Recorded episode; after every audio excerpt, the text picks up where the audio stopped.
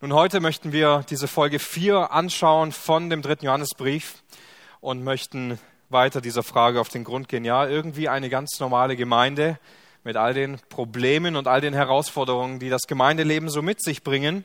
Und wir möchten heute einen weiteren Blick wagen in diesen Abschluss von diesem Brief und lasst uns gerne dazu einige Verse lesen.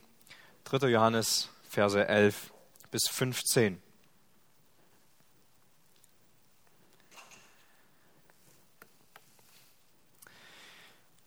Geliebter, ahme das Böse nicht nach, sondern das Gute.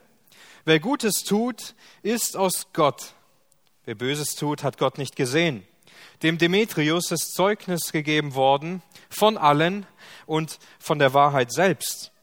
Aber auch wir geben Zeugnis und du weißt, dass unser Zeugnis wahr ist. Ich hätte dir vieles zu schreiben, aber ich will dir nicht mit Tinte und Feder schreiben, sondern ich hoffe, dich bald zu sehen, und wir wollen mündlich miteinander reden. Friede sei dir.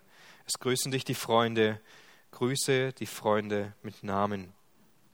Soweit der Text, den wir uns heute anschauen wollen. Wie gesagt, der Abschluss innerhalb von diesem Brief. Und wir haben uns bereits in den letzten Wochen ziemlich intensiv angesehen, was wir alles aus dem dritten Johannesbrief lernen, was wir darin sehen können. Wir haben uns auseinandergesetzt und dabei sind uns verschiedene Dinge aufgefallen.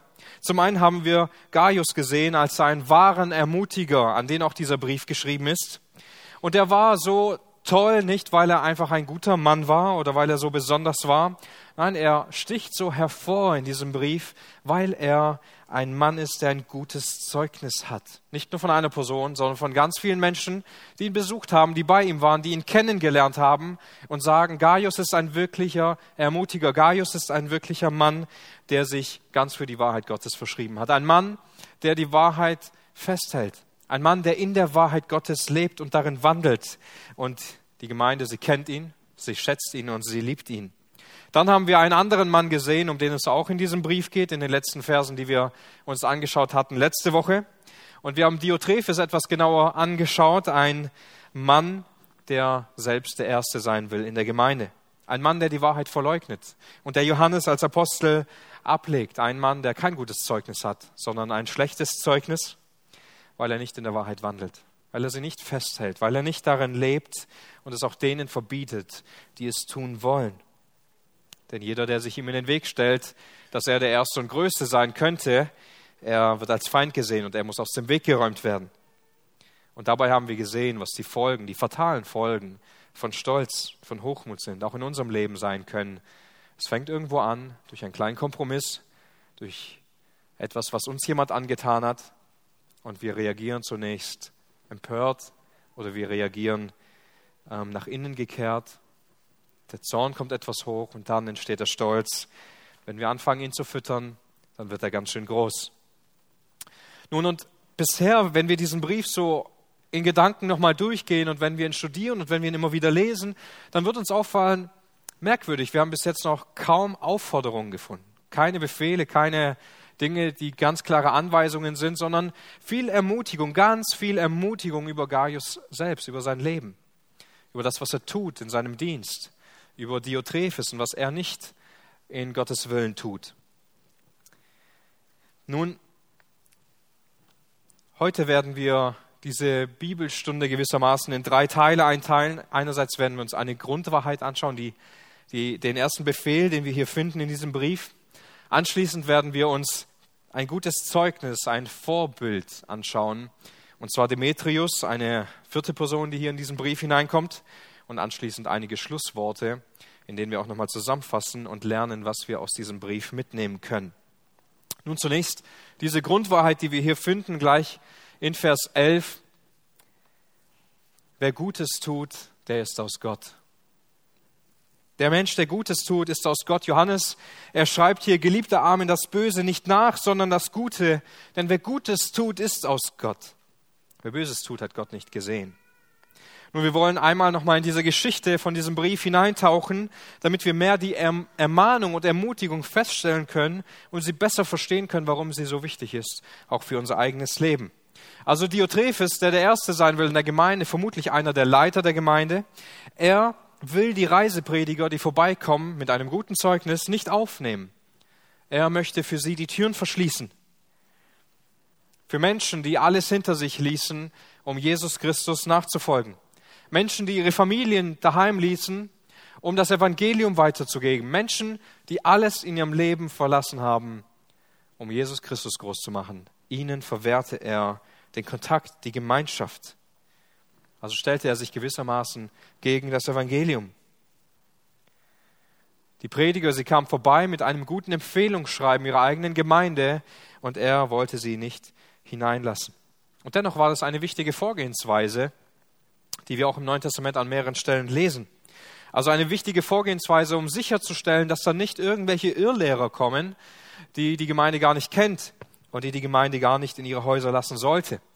Wir finden diese Begegnungspunkte auch an anderen Stellen im Neuen Testament, beispielsweise in Titus 1, Vers 10. Ich werde es nur vorlesen und nicht zu tief darauf eingehen, weil wir in einigen Wochen selbst als Gemeinde in diesem Kapitel unterwegs sein werden, wenn wir anfangen, den Titusbrief auszulegen. Aber ich möchte diesen Vers einmal vorlesen. Hier schreibt Paulus in Titus 1, Vers 10, denn es gibt viele zügellose Schwätzer und Betrüger, besonders die aus der Beschneidung, denen man den Mund stopfen muss, die ganze Häuser umkehren, indem sie schändlichen Gewinnes wegen lehren, was sich nicht geziemt. Also hier sehen wir, dass Paulus auch gewisserweise davor warnt, dass viele Schwätzer und viele Betrüger unterwegs sind in den Häusern von Christen und denen muss man den Mund stopfen, denen muss man verbieten zu lehren. Warum? Weil sie Häuser umkehren, weil sie Verwirrung anrichten, weil sie Christen von der wahren Botschaft ablenken wollen und auf einen Irrweg bringen, weil sie sich Gewinn davon erhoffen und andere Dinge. Aber nicht nur in einer negativen Form wird hier gewarnt, dass Irrlehrer und falsche Prediger unterwegs sein können, sondern auch in einem anderen Brief, da macht Paulus genau auf diese Vorgehensweise ähm, aufmerksam im positiven Sinn. Und zwar steht das dann in Römer 16. Und hier schreibt er an die Gemeinde in Rom, ich empfehle euch aber Phoebe, unsere Schwester, die auch eine Dienerin der Versammlung in Kenchrea ist, damit sie im Herrn damit ihr sie im Herrn, der Heiligen, würdig aufnehmt und ihr beisteht, in welcher Sache irgend sie auch nötig hat, denn auch sie ist vielen ein Beistand gewesen, auch mir selbst. Also hier finden wir ein ganz, eine ganz klare Sache, ein Empfehlungsschreiben für diese Schwester, die dort unterwegs ist, dass sie sie aufnehmen sollen. Also wir finden dieses Spannungsfeld grundlegend im Neuen Testament, dass es Empfehlungsschreiben dieser Art gab und ähm, sie daher sie aufnehmen sollten, aber dass auch viele andere unterwegs waren, die man eben nicht aufnehmen sollten, sollte, weil sie ein falsches Evangelium predigten, mit einer falschen Motivation zu einem falschen Ziel. Nun, und wenn wir das so hören und wenn wir uns darüber Gedanken machen, müsste doch äh, in der ersten Linie schon auf der Hand liegen, wie sollte es also einem Diotrephes möglich sein, die Guten nicht aufzunehmen? Diejenigen, die für Jesus unterwegs sind, denen die Türen zu verschließen, die alles für Jesus geben wollten. Vermutlich verdrehte Diotrephes die Empfehlung schreiben, indem er durch Lug und Trug die Gemeinde vor ihn warnte und sagte, das sind die Bösen, das sind die Irrlehrer, die wir nicht hineinlassen sollen.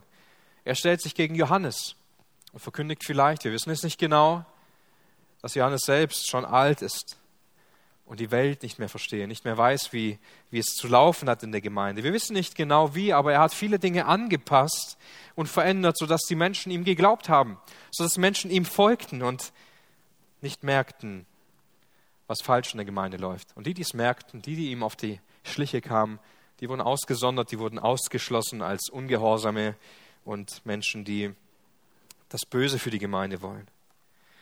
Also wenn wir diese Dinge beobachten und wenn wir sehen, wie etwas so Böses in der Gemeinde selbst Einfluss bekommt, Macht und auch Erfolg, dann kann man schon mal beginnen zu zweifeln an sich selbst, nicht wahr? Gaius mag sich gefragt haben, habe ich wirklich recht? Bin ich wirklich im Recht? Bin ich wirklich in der Wahrheit, wenn sich die halbe Gemeinde gegen mich wendet? Bin ich es vielleicht, der der Erste sein will? bin ich vielleicht doch nicht ein Teil der Lösung, sondern vielmehr ein Teil des Problems. Schon beginnen sich Zweifel einzuschleichen. Denn wenn uns der Erfolg verlässt und wenn der Erfolg auf der gegenüberliegenden Seite zu sein scheint, egal in welchem Bereich, dann schleichen sich diese Gedanken ganz schnell ein. Wenn unsere eigene Kindererziehung nicht fruchtet und bei den anderen schon, die es anders machen, fragen wir uns vielleicht, ist es wirklich richtig, meine Kinder auf diese Weise zu erziehen? So hart und streng mit manchen Dingen zu sein? Und wenn die anderen es nicht tun und es scheint auch zu klappen, ist es vielleicht dann richtig, es anders zu machen? Gottes Wort hier und da nicht so genau zu nehmen? Vielleicht bist du in der Gruppenarbeit und in der Kinderstunde Teenie, Jungscher Jugend oder sonst irgendwo und es läuft nicht sehr gut. Auf einmal kommen weniger. Ist dein Leitungsstil wirklich noch angepasst? Sollten deine Themen vielleicht viel kürzer sein und viel mehr Spiele? Andere Gemeinden machen es vielleicht so. Und so schleichen sich schnell die Zweifel ein, wenn uns der Erfolg mal eine Zeit lang im Stich lässt oder wenn es nicht so aussieht, als ob es gerade viel Frucht bringt. Wenn der Gegensatz zu unserer Lebensweise mehr Erfolg hat und sich als christlich verkauft, dann fragen wir uns doch immer wieder, vielleicht mache ich es doch falsch und die anderen machen es richtig. Gaius, er mag vielleicht gezweifelt haben, er mag vielleicht ein Stück weit unsicher geworden sein, weil die Luft um ihn dünner wird. Es mag ihm verwehrt worden sein, in die Gottesdienste zu gehen, solange Diotrephes dort war. Er mag viele gute Beziehungen verloren haben mit Menschen, die er in der Gemeinde kannte, die aber Diotrephes folgten. Das ist nicht leicht, so eine Zeit zu durchleben. Es ist nicht leicht, einfach so weiterzumachen, wenn sich Menschen gegen einen wenden, wenn Menschen sich einem gegenüber distanzieren, wenn sie dich beschimpfen oder schlechte Dinge über dich reden. Von außen können wir sagen, Christus hat alles bezahlt, Christus hat alles überwunden, aber es ist nicht leicht durch so eine Zeit zu gehen. In so, einer, in so einer Zeit versteht man immer mehr, es wird nicht mehr so werden, wie es früher war. Wenn Beziehungen einmal kaputt gegangen sind, wenn eine große Last auf Beziehungen gekommen ist, es wird nicht einfach so werden, wie es vorher war. Oft kann eine Versöhnung entstehen, oft kann man sich gegenseitig vergeben und es dauert dann eine Zeit, bis die Beziehung wiederhergestellt wird, aber sie wird meistens nicht so, wie sie vorher war denn das viel Schaden, der nicht wiederhergestellt werden kann. Ein Vertrauen, das missbraucht wurde. Sünden, die viel kaputt gemacht haben.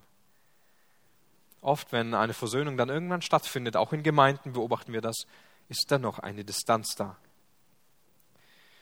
Und Gaius, er bekommt so viel Ermutigung von Johannes in diesem Brief, aber nicht nur das, sondern auch eine Anweisung. Und Johannes, er spricht ihn hier noch einmal, als diese Anweisung kommt, so liebevoll an und nennt ihn Geliebter lieber Bruder, den ich in Wahrheit liebe. Und da, wo Liebe ist in unseren Beziehungen, das merken wir, wenn wir dieses Spannungsfeld zunächst beobachten zwischen Gaius und Diotrephes und dieser ganzen Gemeinde, merken wir, wie viel Liebe Johannes für diesen Bruder Gaius hat. Und er spricht jetzt eine Ermahnung oder eine, noch eine Ermutigung aus und dennoch ist da so viel Liebe darin. Da, wo Liebe in unseren Beziehungen ist, wo Liebe uns antreibt, die Liebe zur Heiligung, die Liebe, Christus ähnlicher zu werden, können wir auch schwierige Dinge ansprechen und sie werden angenommen werden. Können wir auch von Sünden überführen, liebevoll und sanftmütig und demütig im Bewusstsein, dass auch wir Sünder sind und Veränderung brauchen und es wird angenommen werden, weil es von einem aufrichtigen Herzen kommt. Ein Herz, das sich nach der Ehre Gottes sehnt. Ein Herz, das sich nicht danach sehnt, der Erste sein zu wollen, sondern der derjenige sein zu wollen, den Gott als Werkzeug gebraucht, um jemanden zurechtzubringen, um jemanden zu stärken, jemanden zu ermutigen. Also Johannes spricht ihn hier noch einmal an als geliebter, lieber Bruder. Und dann kommt diese Aufforderung, ahme das Böse nicht nach. Mach es nicht so wie diejenigen, die sich gegen die Wahrheit gestellt haben, die diese guten Brüder, diese Evangelisten nicht aufgenommen haben. Lass dich nicht davon beeindrucken, auch wenn das Böse eine Zeit lang erfolgreich ist. Lass dich nicht mitreißen. Denn das ist oft das, was wir beobachten können. Das Böse ist eine Zeit lang erfolgreich, auch manchmal in unserem eigenen Leben, bis es zusammenbricht.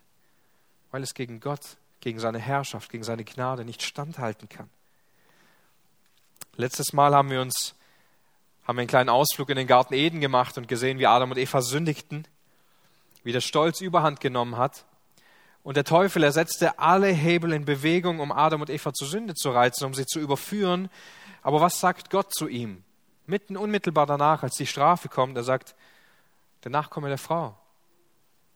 Jesus selbst, er wird hier den Kopf zertreten. Das Böse wird nur kurz erfolgreich sein und schon, zumindest sah es nach Erfolg aus, und schon verkündigt Gott, es war eigentlich schon dein Ende. Es hat gar nicht angefangen. Es ist nur kurz erfolgreich. Unser guter Gott lässt nicht zu, dass das Böse siegen kann.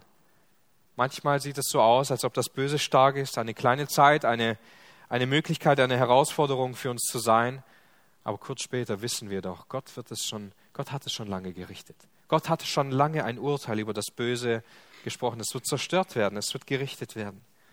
Das sehen wir auch an vielen Stellen in der Bibel. Wenn wir die Bibel durchsuchen, dann sehen wir das Volk Israel in Ägypten.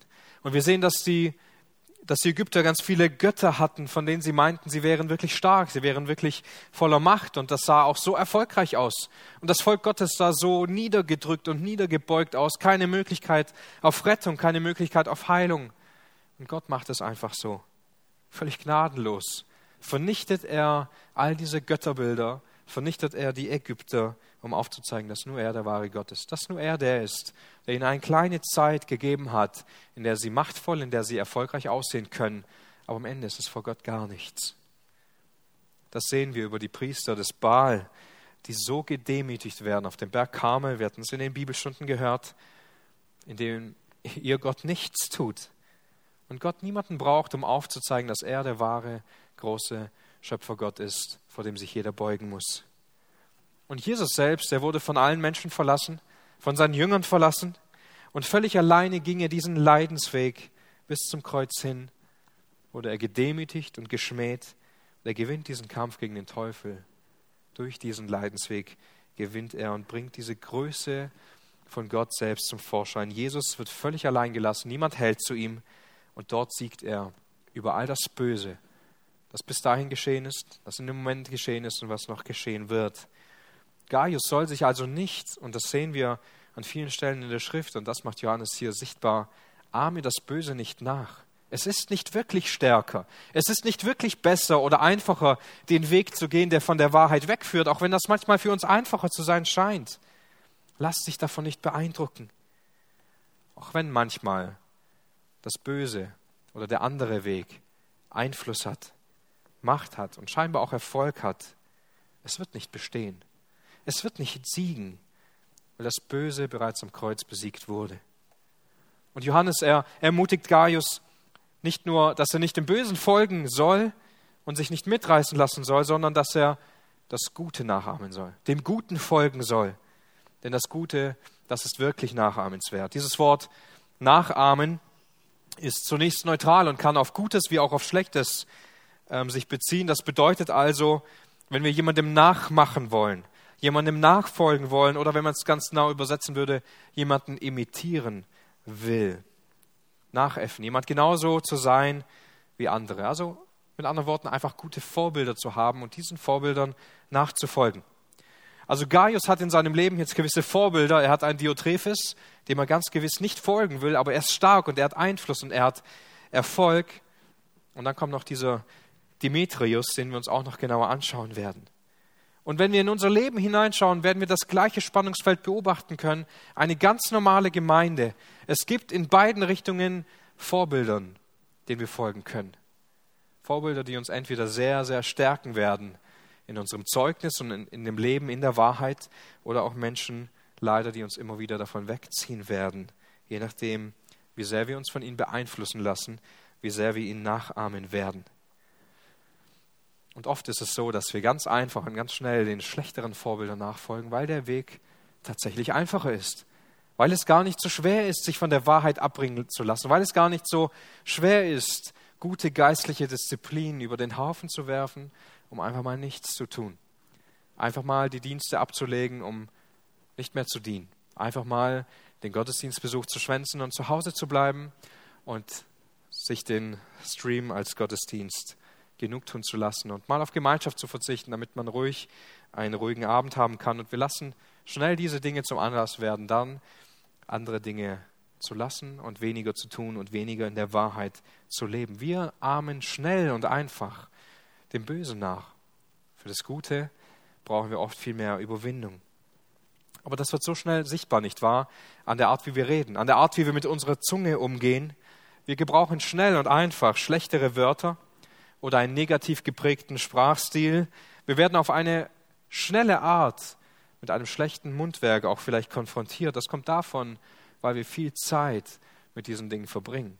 Viel Zeit mit Medien, viel Zeit darüber mit Menschen über andere Menschen zu reden. Und das prägt uns unglaublich. Das sind schlechte Vorbildfunktionen. Das ist ein schlechtes Nachahmen, dem wir oft verfallen in unserem Leben. Der Umgang mit Medien anstatt dem Wort Gottes. Der Umgang mit dem Leben anderer. Und wir fangen an zu neiden. Und wir fangen an, uns all diese Dinge zu wünschen. Und wir beschäftigen uns viel mit unserem Geld und unserem Reichtum und unserem Besitz und all diesen Dingen. Und das beschäftigt uns so sehr, dass wir oft dem Guten gar nicht mehr nachahmen können. Das wird sichtbar in unseren Gedanken. Wir trachten nach Dingen, die andere in ihrem Leben haben. Wir wünschen uns diese Dinge. Wir arbeiten darauf hin, weil wir uns viel damit auseinandersetzen. Wir ahmen dieser Dinge nach. Also Gaius, er könnte jetzt hier in dieser Situation dazu geneigt werden, dem schlechten Vorbild zu folgen, weil der Gegendruck so intensiv ist. Dem schlechten Vorbild von Diotrephes zu folgen und dadurch wieder Zugang in der Gemeinde zu haben. Komm, was willst du mit den Reisepredigern? Komm doch wieder zu uns. Folge Diotrephes. Sei doch wieder in der Gemeinschaft der Gemeinde. Johannes ist alt. Was will Johannes noch sagen? Komm doch wieder zurück in all unsere Gruppen, in unsere Gemeinschaft.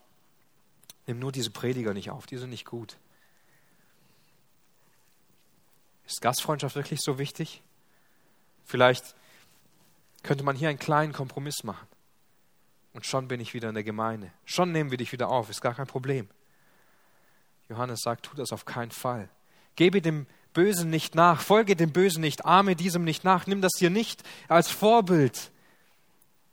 Schau nicht auf den Erfolg oder auf die Macht, die gerade da ist, sondern schau auf Gott.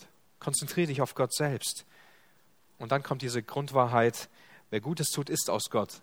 Wer Böses tut, der hat Gott nicht gesehen. Darum geht es im Kern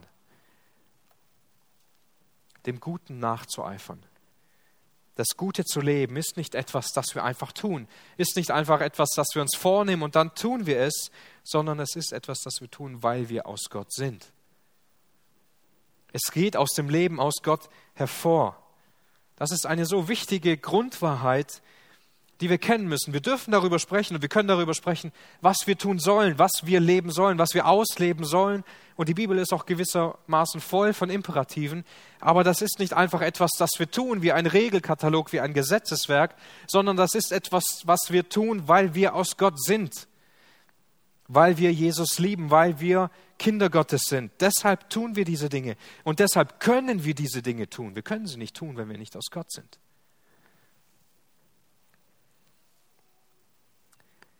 wenn wir in Gott sind, wenn wir aus ihm geboren sind, dann tun wir das, was gut ist. Wir tun das, was seinem Willen entspricht, weil es aus der Wahrheit kommt und weil es in unseren Herzen wohnt. Niemand von uns kann tun, was gut ist, ohne Gott zu kennen, ohne voll und ganz davon ergriffen zu sein, denn das Gute ehrt ihn. Und unser ganzes Herz, das sehen wir auch an Diotrephes, es strebt eigentlich im Kern danach, selbst groß zu sein und nicht Gott groß zu machen. Derjenige, der nur für sich selbst lebt, der hat Gott nicht gesehen, der kennt Gott nicht, der ist ihm nicht begegnet. Er ist ihm noch nicht nahe gewesen. Das Gute kommt aus Gott und jeder Mensch, das Verlangen hat, gut zu leben und sich danach, danach strebt, das Gute auszuleben, das aus dem Wort Gottes kommt, was aus der Wahrheit kommt, er ist aus Gott und er will Gott nachahmen. Das wird auch so deutlich an dieser Stelle in Epheser 1, Epheser 5, Vers 1 und 2. Ich möchte es einmal vorlesen, Epheser 5, 1 und 2. Hier finden wir wieder dieses Wort nachahmen. Seid nun Nachahmer Gottes als geliebte Kinder und wandelt in der Liebe, wie auch der Christus uns geliebt und sich selbst für uns hingegeben hat, als Darbringung und Schlachtopfer, Gott zu einem duftenden Wohlgeruch. Also wir sind dazu aufgefordert, hier an dieser Stelle von Paulus, Gott nachzuahmen, Gott zu imitieren, Gott nachzufolgen, also so zu sein, wie Gott ist. Und in welcher Stellung? Als Kinder Gottes. Nicht einfach nur, weil jeder Mensch so leben sollte, nicht einfach nur, weil jeder Mensch das eben tun sollte, sondern wir sollen ihn jetzt nachahmen. Warum? Weil wir Kinder Gottes sind. Nur als Kinder Gottes können wir ihn imitieren und ihm folgen und ihm nacheifern. Und das soll eben unser Lebensinhalt sein. So wie ein Kind versucht, alles genauso zu tun, wie der Vater es tut, ihn zu imitieren, weil er vielleicht sein größter Held oder zumindest ein Vorbild ist, das man jeden Tag sehen muss, so sollten wir auch unseren himmlischen Vater, den wir jeden Tag begegnen, den wir jeden Tag begegnen in seinem Wort, ihm nacheifern. Und wie geschieht das? Indem wir in der Liebe wandeln und in der Wahrheit. Das ist die Botschaft, die Johannes uns so sehr übermittelt. Genauso wie unser Herr und unser Heiland in Liebe wandelte und sich selbst für uns hingegeben hat. Das wird hier genannt in diesem Text in Epheser 5. Seid Nachahmer als geliebte Kinder und lebt in dieser Liebe Gottes, so wie Jesus sich für euch hingegeben hat. So wie Jesus eure Sünden bezahlt hat, so wie er uns geliebt und sich selbst für uns hingegeben hat als Darbringung, als Schlachtopfer, das Gott gefallen hat. Wir sollen in der Liebe leben, so wie Jesus es getan hat, um sich für uns hinzugeben. Jesus ist diesen ganzen Weg für uns gegangen, damit wir diesen Weg jetzt in ihm gehen können. Und in dieser Liebe Christi, in dieser Gnade, die Gott uns dadurch gibt, liegt die Kraft und liegt die Gnade und der Zugang für uns, sodass wir für Gott leben können, dass wir Gott begegnen können, dass wir Gott nachahmen können in unserem Leben. Und damit ermahnt und ermutigt Johannes auch Gaius und sagt, halte an Gott fest, bleibe dabei und ahme ihm nach, nicht dem Bösen. Halte diese zuverlässige Wahrheit, das Wort Gottes fest lass dich nur davon beeinflussen und prägen. Und das ist auch die Botschaft, die wir immer wieder hören müssen. Vor allem, wenn unser Freiraum weniger wird, wenn die Luft enger wird, wenn wir verunsichert werden durch andere Dinge, die viel Einfluss bekommen und viel Macht, müssen wir immer wieder an den Punkt zurückgeführt werden, woran halte ich mich fest, wenn all diese Dinge ins Schwanken kommen und ich anfange zu zweifeln gibt es nur die Wahrheit Gottes, an der wir uns festhalten können. Das Wort Gottes, Dinge, die wir daraus wissen. Anschließend bringt Johannes ein Vorbild hervor, Demetrius, eine vierte Person neben Johannes, Gaius und Diotrephes in diesem Brief. Und die Frage, die wir uns dabei stellen, ist, warum brauchen wir in unserem Leben eigentlich Vorbilder? Warum brauchen wir jemanden, den wir nacheifern können?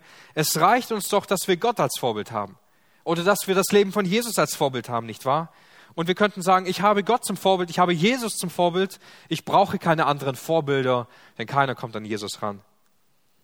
Nun, ich will gleich erklären, warum es wichtig ist, dass wir tatsächlich Vorbilder brauchen und dass wir Vorbilder haben sollten im Bereich von Heiligung, im Bereich vom Leben für Christus und möchte dafür zwei Gründe nennen. Der erste Grund ist, dass die Bibel uns genau dieses Prinzip vorlebt und uns die Notwendigkeit davon aufzeigt. Wir finden von Paulus zwei Belege, ähm, die uns eben das aufzeigen. Den ersten finden wir in 1. Korinther 11, Vers 1 und 2. Und hier heißt es, seid meine Nachahmer, wie auch ich Christi. Ich lobe euch aber, dass ihr in allem meiner gedenkt und die Überlieferungen, wie ich sie euch überliefert habe, festhaltet. Nun, du fragst dich jetzt wahrscheinlich, Paulus, was ist los mit dir, dass du ganz konkret die ganze Gemeinde aufforderst, deine eigenen Nachfolger zu werden? Ist das nicht ein bisschen Diotrephes-mäßig, hochnäsig von sich selbst, hochmütig das zu sagen? Das ist eine gute Frage, die du dir stellst. Paulus ist ein lebendiges Vorbild im Leben für Christus und ermutigt die Korinther, dass sie an ihm sehen, wie man Christus nachfolgen kann und dass sie ebenso Christus folgen sollen. Sie sollen nicht einfach Paulus folgen, damit sie Paulus Nachfolger sind, sondern sie sollen Paulus sein Leben sehen und diesem Vorbild folgen, ebenso Christi Nachfolger zu sein. Ein weiteres Beispiel hier im Philipperbrief, Kapitel 3, Vers 17. Seid nun meine Nachahmer, Brüder, und seht auf die, die so wandeln, wie ihr uns zum Vorbild habt.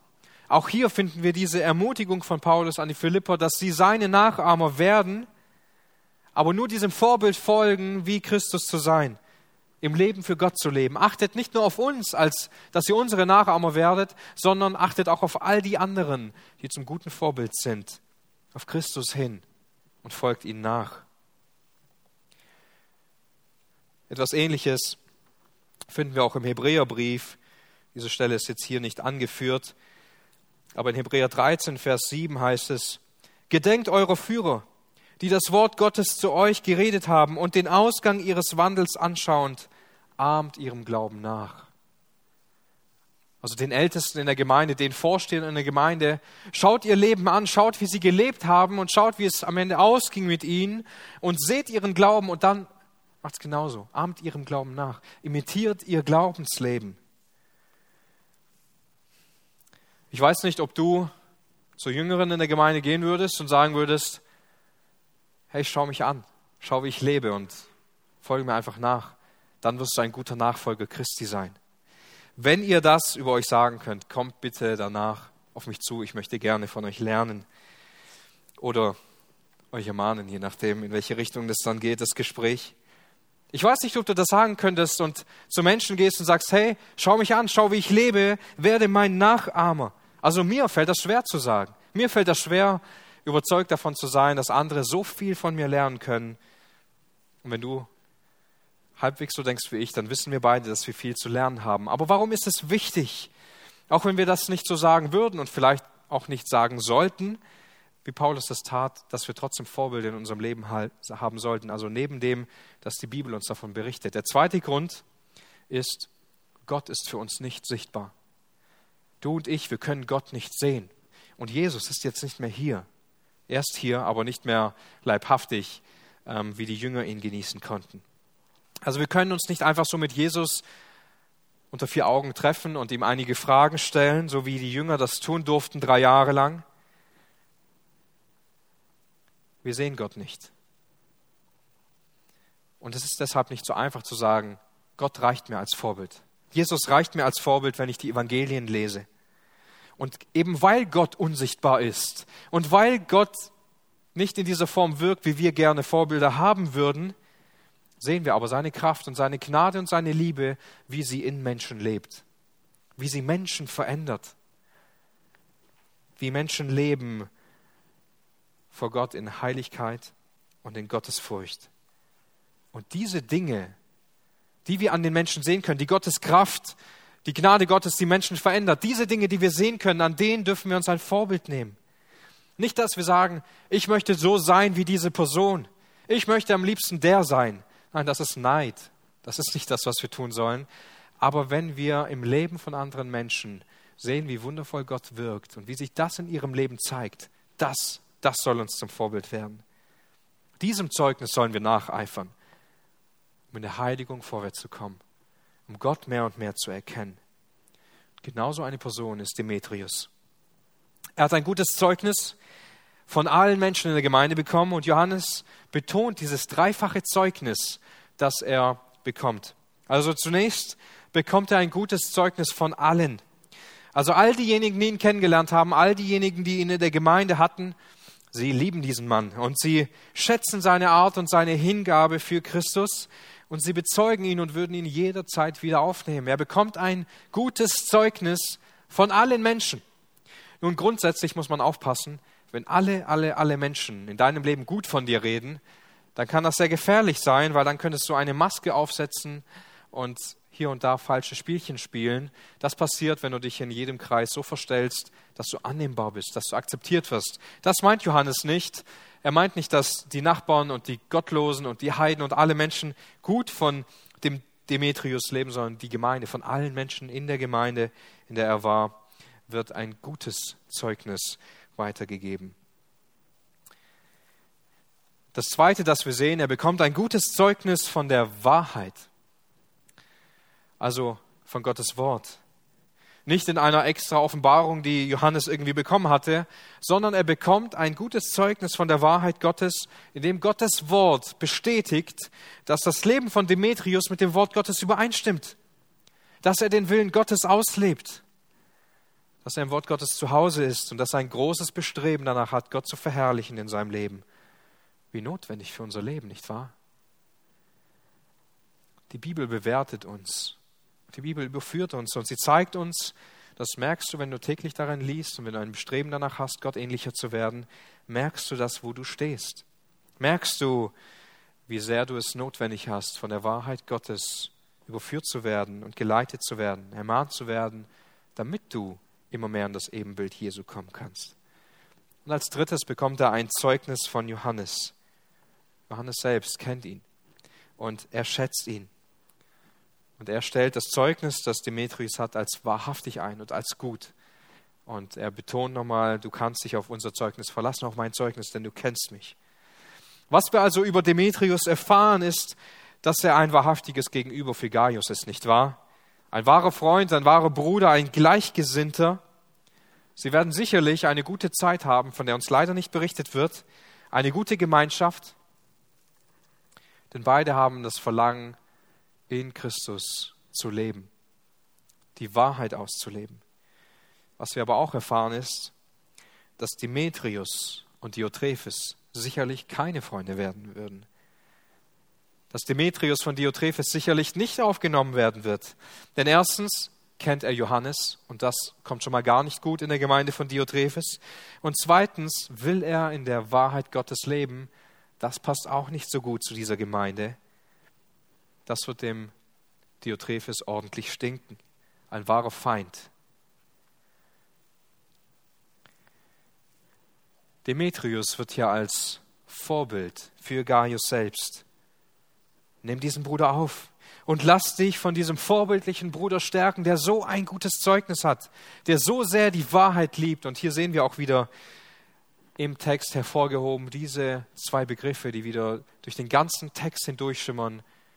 Zeugnis, Wahrheit, Zeugnis, Zeugnis, Wahrheit, all diese Dinge wieder neu wichtig werden. Demetrius wird hier zum Vorbild. Du hast ja einen Bruder, schau auf ihn, er will die Wahrheit genauso wie du in deinem Leben und will Gott verherrlichen.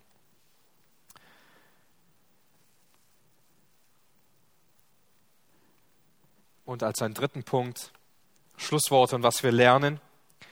Denn Johannes, er schließt hier diesen Brief damit, dass es zwar noch viel zu sagen gibt, dass er gerne noch viel mehr sagen würde, aber er kommt lieber persönlich vorbei, um Gaius zu ermutigen und mit ihm zu sprechen und auch die Gemeinde zu sprechen und mit Diotrephes zu sprechen. Also Johannes hat viel vor, wenn er in diese Gemeinde kommt. Und wir sehen hier bei Johannes selbst einen tiefen Drang danach, nicht nur Briefe zu schreiben, nicht nur ein distanziertes Verhältnis zu haben, sondern vielmehr wahre Gemeinschaft zu erleben. Gemeinschaft mit Menschen, die die Wahrheit lieben und Menschen, die geistlich gesund sind, so wie Gaius es ist. Wir haben es im, in der zweiten Einheit gesehen. Also es gibt nichts, womit gute, geisterfüllte Gemeinschaft zu ersetzen wäre. Wir brauchen diese Gemeinschaft in unserem Leben. Wir brauchen diese gute Gemeinschaft, die am Wort Gottes orientiert ist, durch Hauskreise, indem wir nach dem Gottesdienst aufeinander zugehen und uns einladen und eine gute Gemeinschaft haben, indem wir unsere Türen aufmachen und diese Gemeinschaft anstreben, um mit Menschen über diese Wahrheit zu reden. Auch wenn wir sie vielleicht gar nicht so sehr kennen, wenn wir in der Gemeinde noch gar nicht so viel Kontakt, gar nicht so viel Beziehung hatten. Es ist gut, einander einzuladen, auf neue Leute zuzugehen und mit ihnen auch darüber zu sprechen, sie zu ermutigen in der Wahrheit, unser Zeugnis zu erzählen, wie wir Leben in Christus gefunden haben und ihr Zeugnis zu hören. Das sollten wir immer mehr anstreben, auch in unserem eigenen Leben, denn eine gute Gemeinschaft, die auf die Wahrheit Gottes hinzielt, ist eine Gemeinschaft, die wir immer mehr brauchen. Durch Vorbilder in deinem und meinem Leben werden wir immer wieder neu ermutigt, einige Dinge in unserem eigenen Leben zu überdenken, sie zu hinterfragen, sie anders zu tun. Und wir brauchen es immer wieder neu angespornt zu werden, immer wieder neu ausgerichtet zu werden. Nicht nur, wenn wir nach vorne hinschauen zu Christus, dem Anfänger und Vollender des Glaubens, sondern manchmal müssen wir auch nach rechts und nach links schauen. Das wird uns im Hebräerbrief sichtbar. Und lasst aufeinander Acht haben zur Anreizung und zur Liebe und guten Werken. Wir müssen immer wieder nach rechts und links schauen, unsere Geschwister ansehen und uns ermutigen lassen, wie sie leben, uns dadurch anspornen lassen, wie sie sich dem Herrn hingeben. Uns dazu ermutigen zu lassen, es ebenso zu tun und ihrem Beispiel zu folgen. Ich persönlich merke es jedes Jahr neu, wenn ich versuche, während dem Jahr mehrere Biografien zu lesen von Männern und Frauen, die Gott gebraucht hatte, was in mir selbst mehr und mehr den Wunsch hat entstehen lassen, Gott immer wieder neu alles hingeben zu können. Nichts mehr für mich selbst behalten zu wollen, weil dadurch immer mehr der Wunsch entstanden ist, Gott mehr als alles andere zu lieben und ihn zu verherrlichen. Zuletzt wurden mir die Augen aufgetan, als ich die Biografie gelesen hatte von Richard Wurmbrand, der sehr viel leiden musste und sehr viele schwere Zeiten durchlebt hatte, eine lange Zeit in seinem Leben im Gefängnis war, viel gefoltert wurde und auch viele andere gefoltert wurden, sein Kind auf der Straße landete, weil er und seine Frau gleichzeitig im Gefängnis waren und dort gefoltert wurden, getrennt voneinander. Und durch sein Leben habe ich neu erkannt, was ist eigentlich wirklich Hingabe? Was bedeutet es wirklich, alles hinter sich zu lassen, um Christus nachzufolgen? Und ich schaue mein Leben an und sage, du hast noch viel zu lernen, was das Thema Hingabe betrifft. Du hast noch viel zu lernen, was es heißt, auf alles, alles im Leben zu verzichten, um Gott mit dem ganzen Herzen nachfolgen zu können.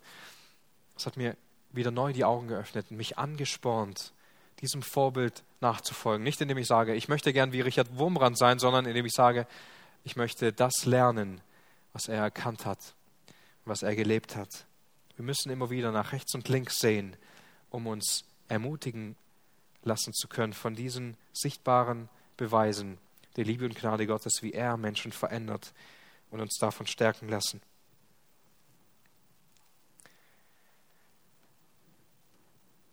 Ich weiß nicht, ob es bei dir noch im Leben so ist, dass du nach rechts und links schaust in das Leben deiner Geschwister und dadurch tiefgehend ermutigt wirst, wie gut Gott ist, wie treu Gott durch sein Wort arbeitet und wirkt.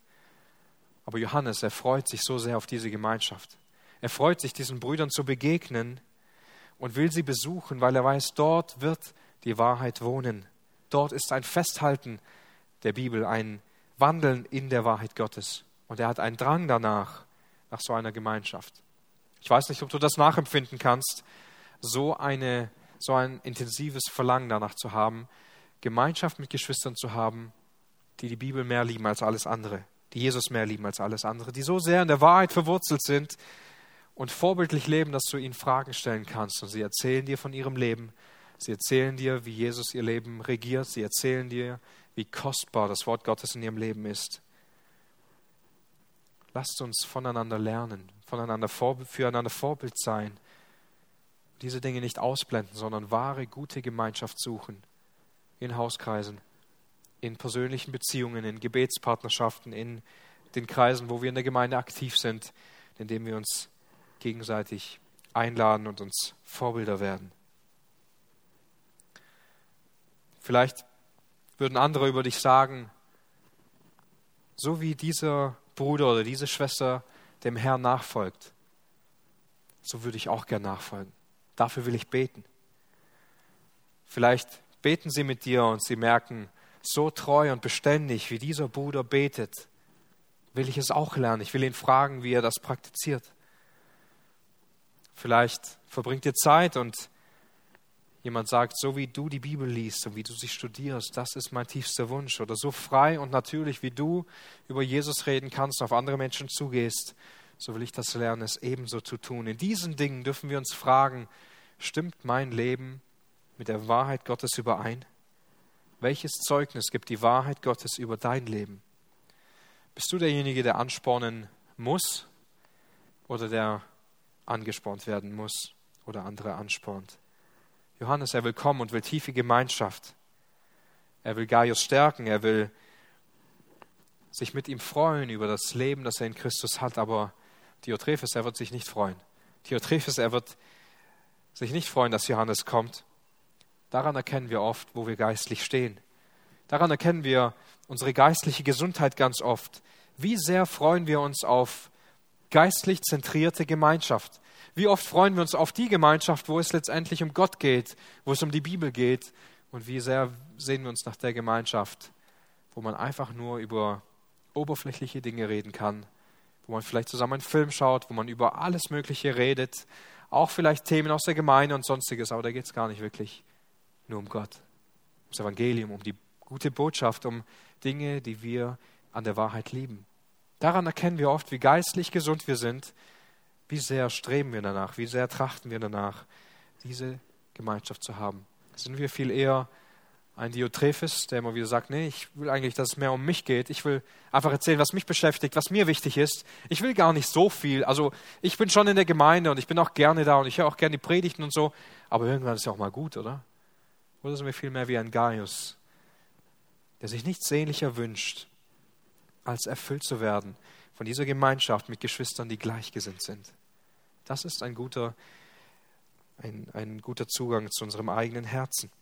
Als weiteres grüßt Johannes ihn hier mit einem Gruß, der eigentlich ein Standardgruß ist, aber hier so besonders greift. Zwar Friede sei dir. Friede ist also ein Wunsch, den wir in Israel sehr gut kennen, der sehr gängig war, Shalom. Und dieser Gruß, er wird hier noch viel tiefer als ein einfacher Standardgruß, denn Gaius, er befindet sich, müssen wir uns nochmal in Erinnerung rufen, in einem riesigen Konflikt mit vielen anderen Menschen, in einem Krieg unter Christen. Eine Gemeinde, die sich gerade völlig spaltet, wo Menschen viel Macht bekommen und sie missbrauchen. Menschen die Wahrheit Gottes verlassen und so viele wie möglich in diesen Abgrund mitreißen wollen. Es gibt Konflikte, es gibt Streit, es gibt schlechtes Reden, es gibt Verleumdungen, böse Herzen und all diese Dinge. Es gibt Menschen, die sich aufspielen und selbst groß sein wollen.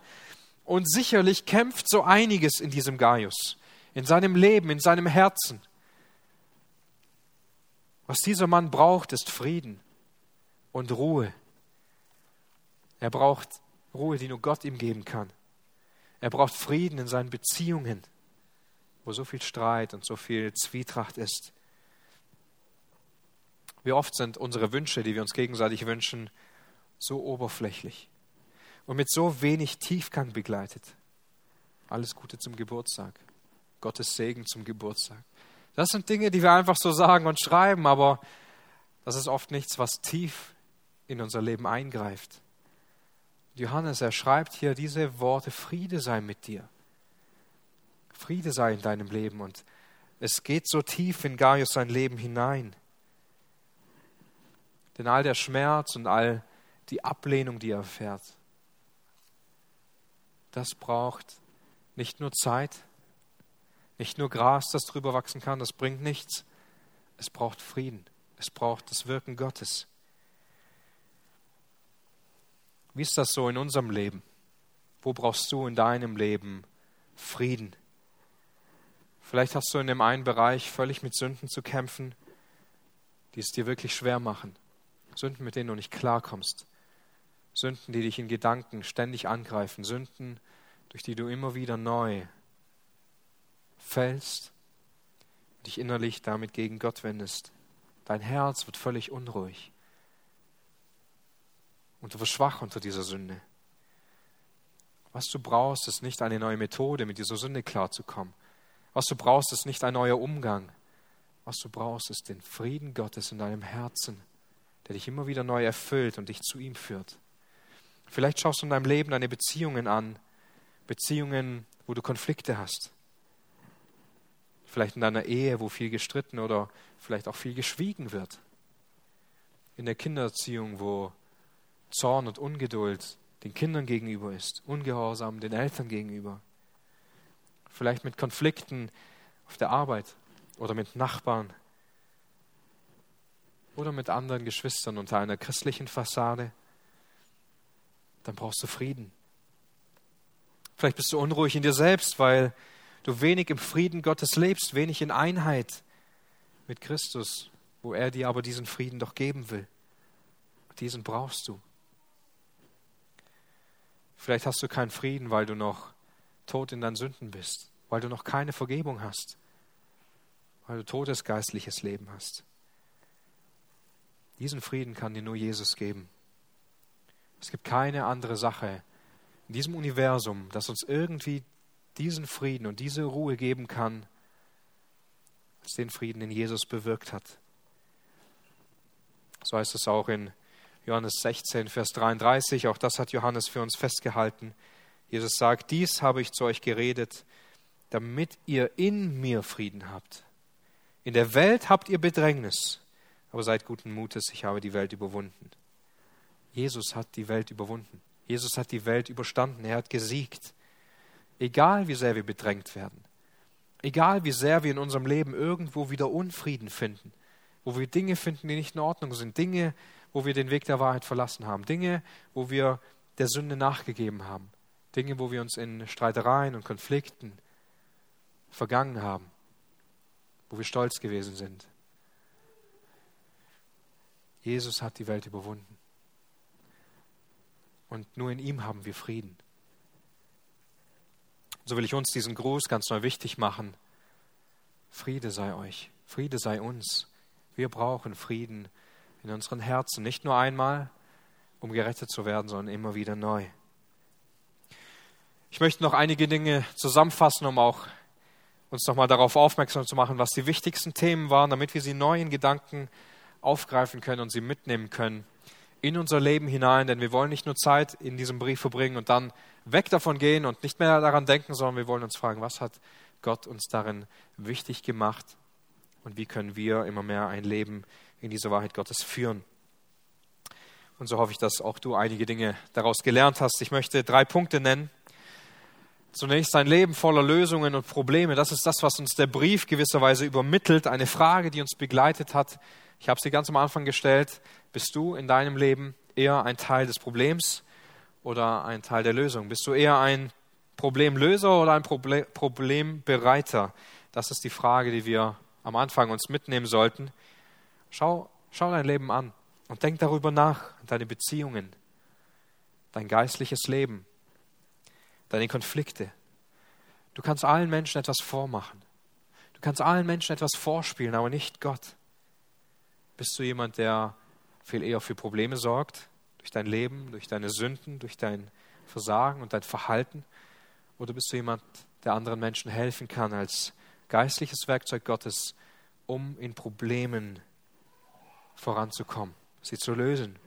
Das wäre ein gutes Vorbild durch deine liebevolle Art, dass du dich anderen hingibst. Lasst uns danach trachten, immer mehr zu Problemlösern zu werden die anderen helfen können, Frieden in ihrem Leben zu finden und Frieden in sich zu tragen. Ein weiteres Gebiet, das wir mitnehmen können, ist, hoffentlich sind euch diese zwei Worte wichtig geworden, ein Leben in Zeugnis und Wahrheit. Diese zwei Begriffe, sie kamen ständig herüber, egal ob es bei Gaius, Diotrephes oder Demetrius waren, zwei Schlüsselbegriffe, die so wichtig sind. Bestätigt die Heilige Schrift dein Leben? Welches Zeugnis gibt die Bibel über dein Leben? Was sagen andere Menschen über dich? Bist du ein Vorbild für junge Gläubige, weil sie dein Leben sehen und dem nachfolgen? Fällt dein Zeugnis vielleicht mehr wie Diotrephes seins aus oder mehr wie Gaius oder Demetrius seins? Und noch einmal diese Grundwahrheit, ein Leben als Nachfolger. Das ist die Grundwahrheit, die Johannes übermittelt. Sei ein Nachfolger Gottes. Ahme nicht dem Bösen nach, egal wie stark es in deinem Leben aussehen kann, sondern dem Guten. Lebe aus der Wahrheit Gottes heraus. Und manchmal werden wir in die Ecke gedrängt. Manchmal ist es schwer, am Guten festzuhalten. Manchmal ist es schwer, in der Wahrheit zu bleiben. Dann lasst uns immer wieder den Blick auf Christus ausrichten und einmal nach rechts und links und uns neu ermutigen zu lassen auf den, der sich für uns hingegeben hat. Ihn zu lieben und ihm zu folgen aus eigener Kraft können wir es nie. Aber wir sind nicht Nachfolger von irgendetwas, von irgendeiner Sache oder von irgendeinem Gedanken, sondern wir sind Nachfolger von dem lebendigen Sohn Gottes, von Jesus Christus, der sich für uns hingegeben hat, aus Liebe und wir jeden Tag neu Gnade bei ihm finden dürfen. Lasst uns diese drei Gedanken mitnehmen aus dem Brief und möge Gott uns gnädig sein, dass dies in unserem Leben immer mehr tiefe Wurzeln schlägt. Amen.